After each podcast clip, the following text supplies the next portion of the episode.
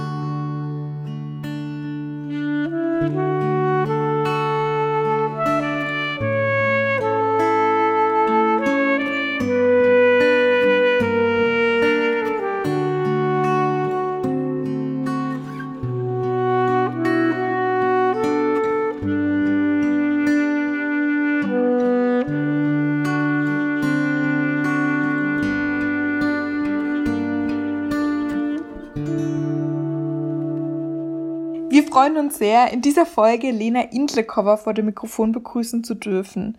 Lena ist erst 19 Jahre alt und ich will das Spannendste über sie direkt nennen. Sie wurde erst vor wenigen Monaten getauft.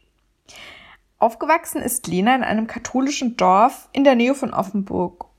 Obwohl sie und ihre Schwester nicht getauft waren, durften sie doch bei der Sternsinger Aktion mitmachen mit großer Freude, denn eigentlich genau hier entstanden für Lena immer mehr Berührungspunkte zur katholischen Kirche, der sie ja zu diesem Zeitpunkt noch gar nicht angehörte. Ihre anschließende Schulzeit auf der Klosterrealschule in Offenburg und einem Gymnasium in La zeichnete sich durch wirklich guten Religionsunterricht aus. Und auch hier wurde sie zunehmend dem Glauben näher gebracht. Damit reifte in Lena je älter sie wurde, immer mehr der Entschluss, sich taufen lassen zu wollen. Schlussendlich meldete sie sich dann vor wenigen Monaten zum Vorbereitungskurs auf die Erwachsenentaufe an. Lena, die gerade in den letzten Zügen ihres Abiturs ist und danach ein FSJ in einer Sprachheilschule machen wird, habe ich als sehr reflektierte, starke junge Frau kennengelernt. Ich finde, sie weiß für ihr Alter ungewöhnlich viel über Kirche und Theologie und hat dazu noch eine wirklich starke und durchdachte Haltung, Position zur katholischen Kirche, die sie aber dann schlussendlich nicht davon abgehalten hat, ihr beizutreten. Ich finde, das kann ja nur ein spannendes Gespräch mit Lena werden, das nun endlich beginnen kann. Ganz viel Spaß beim Zuhören. Jung, katholisch und weiblich. Geht das überhaupt? Und wenn ja, wie? Die junge Generation, zu der ja nicht nur ich, sondern auch du gehörst, Lena, sieht sich mit einem Bild von Kirche konfrontiert, das doch vor allem auf negative Weise die Schlagzeilen dominiert. Ich nenne mal ein paar Beispiele. Missbrauchsskandale, die Diskriminierung von Frauen und ein klares Nein zu Homosexualität. Lena, beschreibe mal, welches Bild von Kirche du und deine Generation eigentlich so haben? Naja, als unser Medienbewusstsein halt erstmal so zutage trat, so mit neun Jahren hat man ja mal angefangen, so Tagesschau zu gucken. Es war halt schon gleich 2010 und da kamen natürlich ganz groß die Missbrauchsskandale raus. Und dadurch ist natürlich unser Bild auch entscheidend geprägt, weil wir eben mit dieser Thematik von vornherein aufgewachsen sind und es auch schon gar nicht mehr anders kennen. Und es sind aber auch andere Bilder, wie auch die leeren Gottesdienste mit mhm. nur noch alten Menschen, immer weniger Aktivitäten vor Ort. Und wenn es noch welche gibt, dann auch noch mit Altersbeschränkungen, aus denen wir dann rausfallen. Ähm, naja, und zu allem Überfluss, als würde das dann auch nicht reichen, haben wir dann auch eben keine Zulassung von Frauen in höhere mhm. Ämter und eben eine sehr deutliche Ablehnung von Homosexualität, wie du bereits auch schon gesagt hast. Und Trotz allem haben wir dann auf der anderen Seite auch eine Prägung durch zum Beispiel den Schulunterricht oder auch Gottesdienste während der Schulzeit, wenn es eben Todesfall etc. gab. Und damit verschwindet Kirche nicht komplett aus unserem Bewusstsein heraus. Aber was man sagen kann, für uns wird Kirche immer durchsichtiger. Mhm. Und naja, wenn man mich jetzt fragt, ja, was ist unser Bild von Kirche, dann ist es im Moment, wenn sich wirklich nichts verändern sollte, ganz ehrlich, ein Bild einer sterbenden Kirche. Und das ist natürlich, ja, ein drastisches Statement zunächst mal. Und Lina, du hast jetzt ja da schon eigentlich, ja, diese ganzen Kritikpunkte auch nochmal aufgezählt. Dieses jungkatholisch-weiblich, ist das überhaupt für dich auf irgendeine Weise in Anbetracht dessen vereinbar? Ich musste wirklich eine Weile drüber nachdenken, weil die Frage ist ziemlich schwierig. Ich glaube, vor 2010 war das überhaupt noch keine Frage. Da hat noch keiner drüber nachgedacht. Das war einfach ganz oft schon von, reine, äh, von vornherein so. Naja, nach 2010 war es plötzlich eine sehr entscheidende Frage für hunderttausende Menschen, weil sich auch immer die, dahinter die Frage versteckt, ähm, inwiefern möchte ich eben einer Institution angehören, die eben sexuellen Missbrauch an Schutzbefohlenen über Jahrzehnte, wenn nicht sogar Jahrhunderte systematisch begünstigt hat und wenn nicht sogar der Verursacher ist. Und wenn man mich dann eben als junge katholische Frau fragt, dann stecke ich da wirklich in einem Dilemma drin. Mhm. Auf der einen Seite verabscheue ich zutiefst ähm, und einfach absolut, was die Kirche da getan hat. Und da kann man auch nichts dran schönreden. Auf der anderen Seite steht da für mich auch die Entscheidung im Raum. Verlasse ich aus Protest die Kirche oder bleibe ich, um an einer Umstrukturierung in meiner Gemeinde vor Ort zum Beispiel mitzuwirken? Und naja, ich habe mich jetzt für Letzteres entschieden. Also für mich ist demnach jung katholisch-weiblich vereinbar mit mir persönlich, aber auch nur im Hinblick auf eine Veränderung der Kirche in der Zukunft. Und da könnte ich mich jetzt eigentlich nur anschließen, eben ich, die auch jung katholisch und weiblich bin.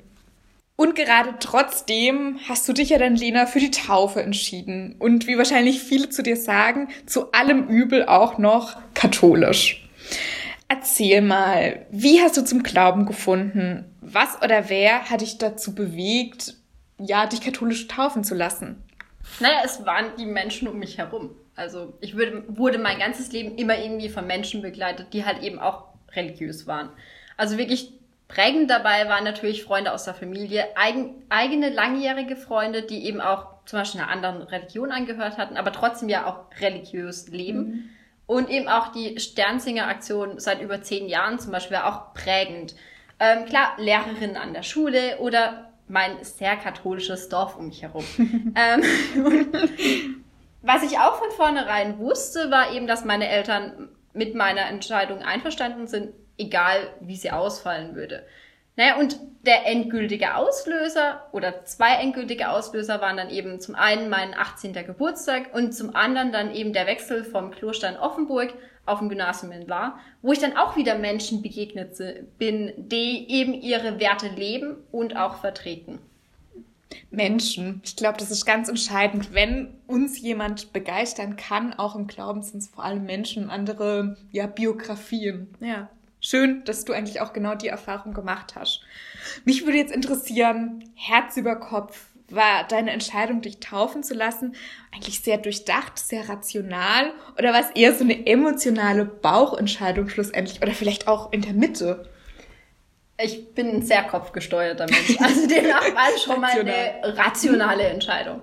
Also ich hatte irgendwann für mich mal festgelegt, dass ich dieses ewige Ringen mit der Entscheidung, ah, möchte ich mich jetzt taufen lassen oder möchte ich vielleicht doch nicht, irgendwann so nach 18 Jahren mal beenden könnte und halt auch eine Entscheidung fällen sollte. man kann sich es jetzt nicht so vorstellen, dass ich am 18. Geburtstag morgens aufgestanden bin und gesagt habe, ja, ich werde katholisch. ähm, der Prozess war dann schon noch mal so ein halbes, dreiviertel Jahr. Das ist dann meine spontane Seite. Ähm, und bis ich mich dann mal so vorsichtig aus der Deckung gewagt habe und es mal meiner, gegenüber meiner Familie angesprochen habe. Naja, meine Familie hat das nicht wirklich was mit Religion am Hut. Ähm, deswegen hat mir dann auch eine Lehrerin von mir wirklich viel geholfen, indem sie sich eben extra Zeit genommen hatte, noch ein paar Fragen von mir geklärt hatte. Und sie war dann auch später einfach immer wieder für mich da. Und irgendwann bin ich dann etwas arg nervös zum Infoabend vom Glaubenskurs eben in St. Fidelis. Und als ich mir so dann die Gruppe angeschaut hatte, habe ich irgendwann schon gemerkt, okay, das wird schon so passen. Und diese Entscheidung war dann tatsächlich ähm, ausnahmsweise emotional. Und auch die am Tag der Taufe, das war dann auch dieses Ja sagen, das war dann auch ähm, emotional, weil ich glaube nicht, dass man rational zu glauben Ja sagen kann. Mhm. Wie hast du diesen Tag der Taufe wahrgenommen? Kannst du da vielleicht so ein paar Gefühle benennen? Ich war extrem aufgeregt, mhm. extrem nervös, aber ich habe mich auch wahnsinnig drauf gefreut und es war wirklich auch ein prägender Tag. Mhm. Und das kannst du wahrscheinlich für dich und für deine Lebensgeschichte auch festhalten, dass da wirklich ja eine Entscheidung getroffen wurde, die schon prägend war. Ja, definitiv. In diesen aktuellen Zeiten, in denen ja wirklich immer mehr Menschen aus den Kirchen austreten, trittst du Lina ein. In meinen Augen ist es nicht nur einzigartig, sondern vor allem mutig. Denn mal ehrlich, viele stellen sich ja die Frage, braucht es dieses jahrhundertealte, eingerostete Relik aus längst vergangenen Zeiten, das man katholische Kirche nennt, überhaupt noch? Wir drehen das Ganze jetzt mal. Mich würde interessieren, welche guten Gründe sprechen denn in deinen Augen für die Kirche, beziehungsweise ganz explizit auch für die katholische Kirche? Naja, wie du gesagt hast, also irgendwo, auch wenn Kirche alt und immer durchsichtiger wird, prägt sie unseren Alltag irgendwo noch immer. Allein wenn ich mir jetzt schon die Strukturen in unseren Dörfern und Städten angucke. Ich wohne zum Beispiel mit meiner Familie direkt neben der Kirche. Und auch wenn meine Familie nicht wirklich gläubig ist, hören sie trotzdem am Geläute, wann es Zeit wird, die Gartenarbeit zu beenden. Wir dürfen natürlich auch nicht den karikativen Teil der Kirche mhm. trotz allem vergessen der zusammen eben mit der evangelischen Kirche wirklich wichtige und zentrale Arbeit leistet. Ähm, zusätzlich gibt es eben auch Freizeitangebote, wie die ganzen Zeltlager und KJGs für Kinder, die vor allem aber von jungen Menschen organisiert werden. Und die finden bis zum heutigen Tag teilweise eben unter dem mhm. Dach der Kirche statt. Auch ähm, letztendlich der Pfarrer im Dorf, der zwar gerade am Aussterben ist, hatte eine wichtige Position im Dorf inne indem er eben seinen Mitmenschen zuhörte und vor allem aber auch Zeit für Seelsorge hatte. Durch den Mangel an Pfarrern und den Auswirkungen der Missbrauchsskandale verschwindet diese zusätzliche Möglichkeit vor Ort zunehmend. Ja. Also dieses Jahrhunderte alte, eingerostete Relikt aus längst vergangenen Zeiten, wie du vorhin gesagt hast, steht trotz allem ja noch irgendwo für eine Religion. Sogar eigentlich eine ganze Weltreligion. Mhm. Und alleine aus diesem Aspekt heraus ist die Kirche erhaltenswert. Mhm. Ein starkes Statement, Lina. Ja.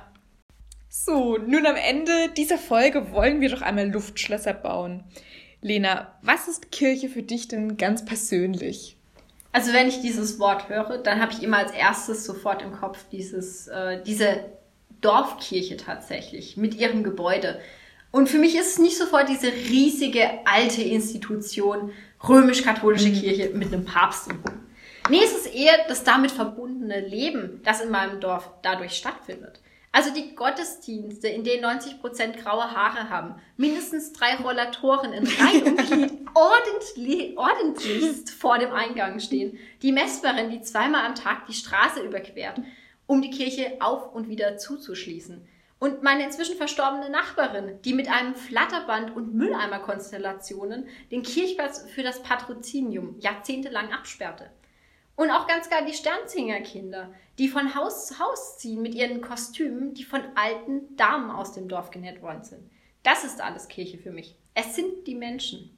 Und erst dann, wirklich auch erst dann, kommt mir diese Institution mit ihren guten und im Moment auch mit ihren sehr ausgeprägten schlechten Seiten in den Sinn und auch ihren sterbenden Charakter.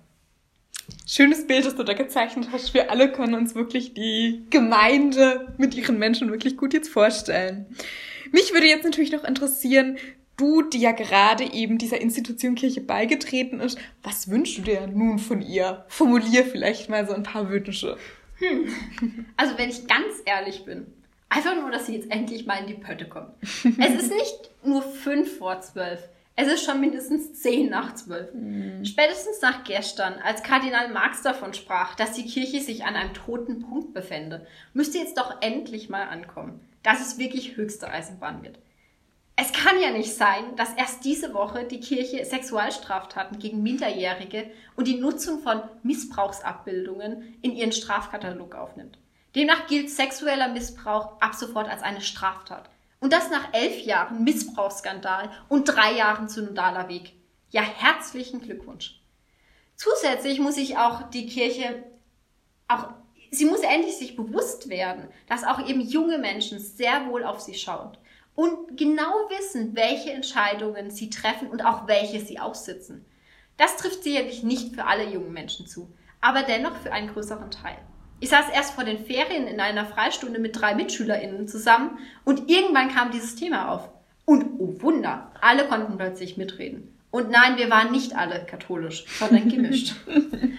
und wenn dieses Bewusstsein, dass eben die jungen Menschen hinschauen, auch mal endlich bei der Kirche angekommen ist, dann ergibt sich allein aus, der, aus dieser Logik heraus, dass eben auch moderne Themen wie die Priesterweihe für Frauen und der Umgang mit Homosexualität nochmals diskutiert werden müssen. Es kann ja auch hier nicht sein, dass man auf eine Antwort von 1970 verweist, wenn nach der Priesterweihe von Frauen ähm, in der Kirche gefragt wird.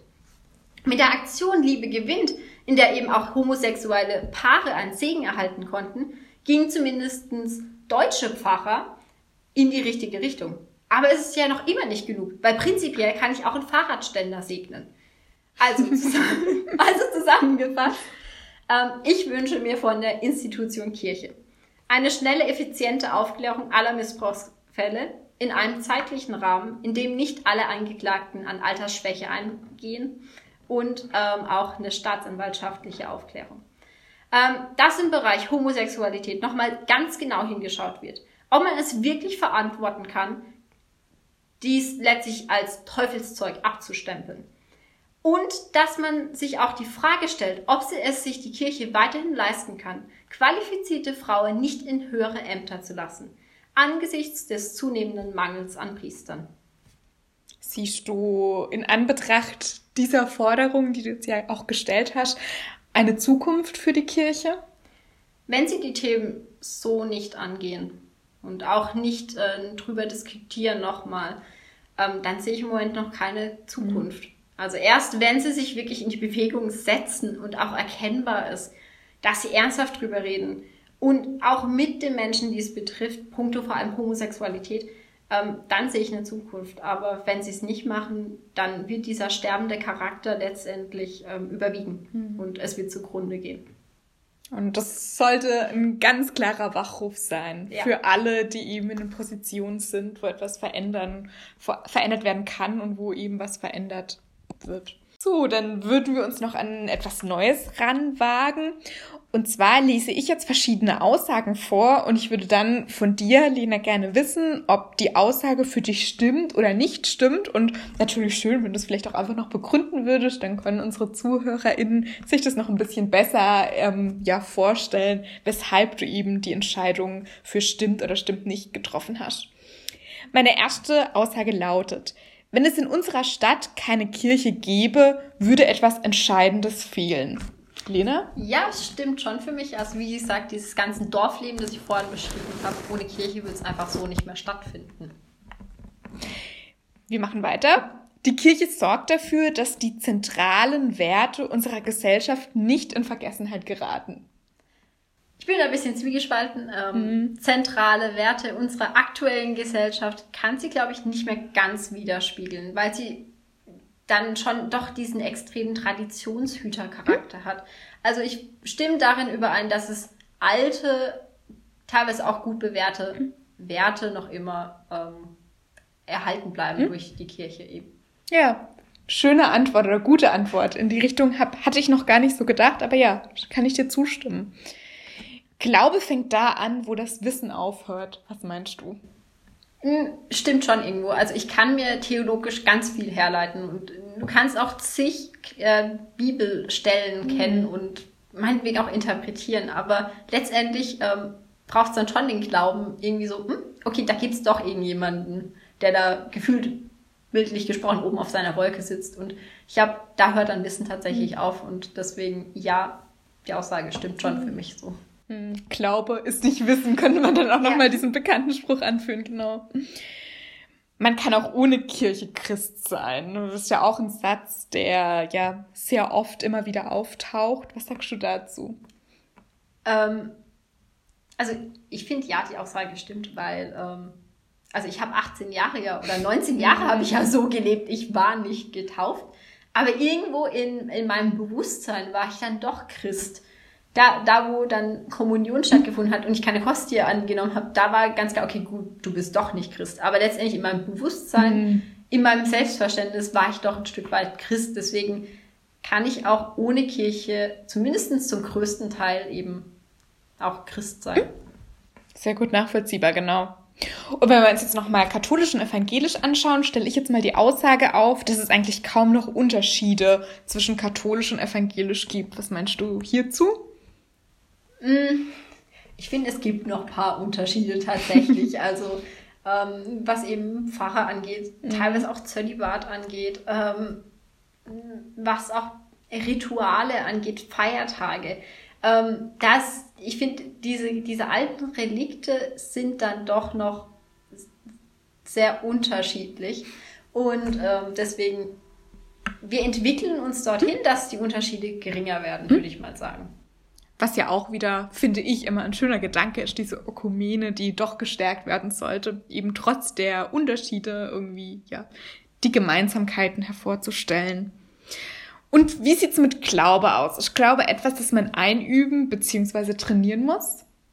ähm, ja klar, also wenn ich Glaube darunter verstehe, ähm, keine Ahnung, ähm, Vater unser zu können, dann würde ich jetzt mal sagen, ja, okay, gut, man muss es mhm. trainieren und auswendig lernen. Aber wenn ich Glaube darin verstehe, dass ich ein Vertrauen habe, dass mhm. es Gott gibt, dann kann ich es nicht einüben. Mhm. Es muss irgendwie ein Gefühl sein, irgendwas anderes sein, mhm. aber ich kann es nicht trainieren, dass ich mhm. das spüre.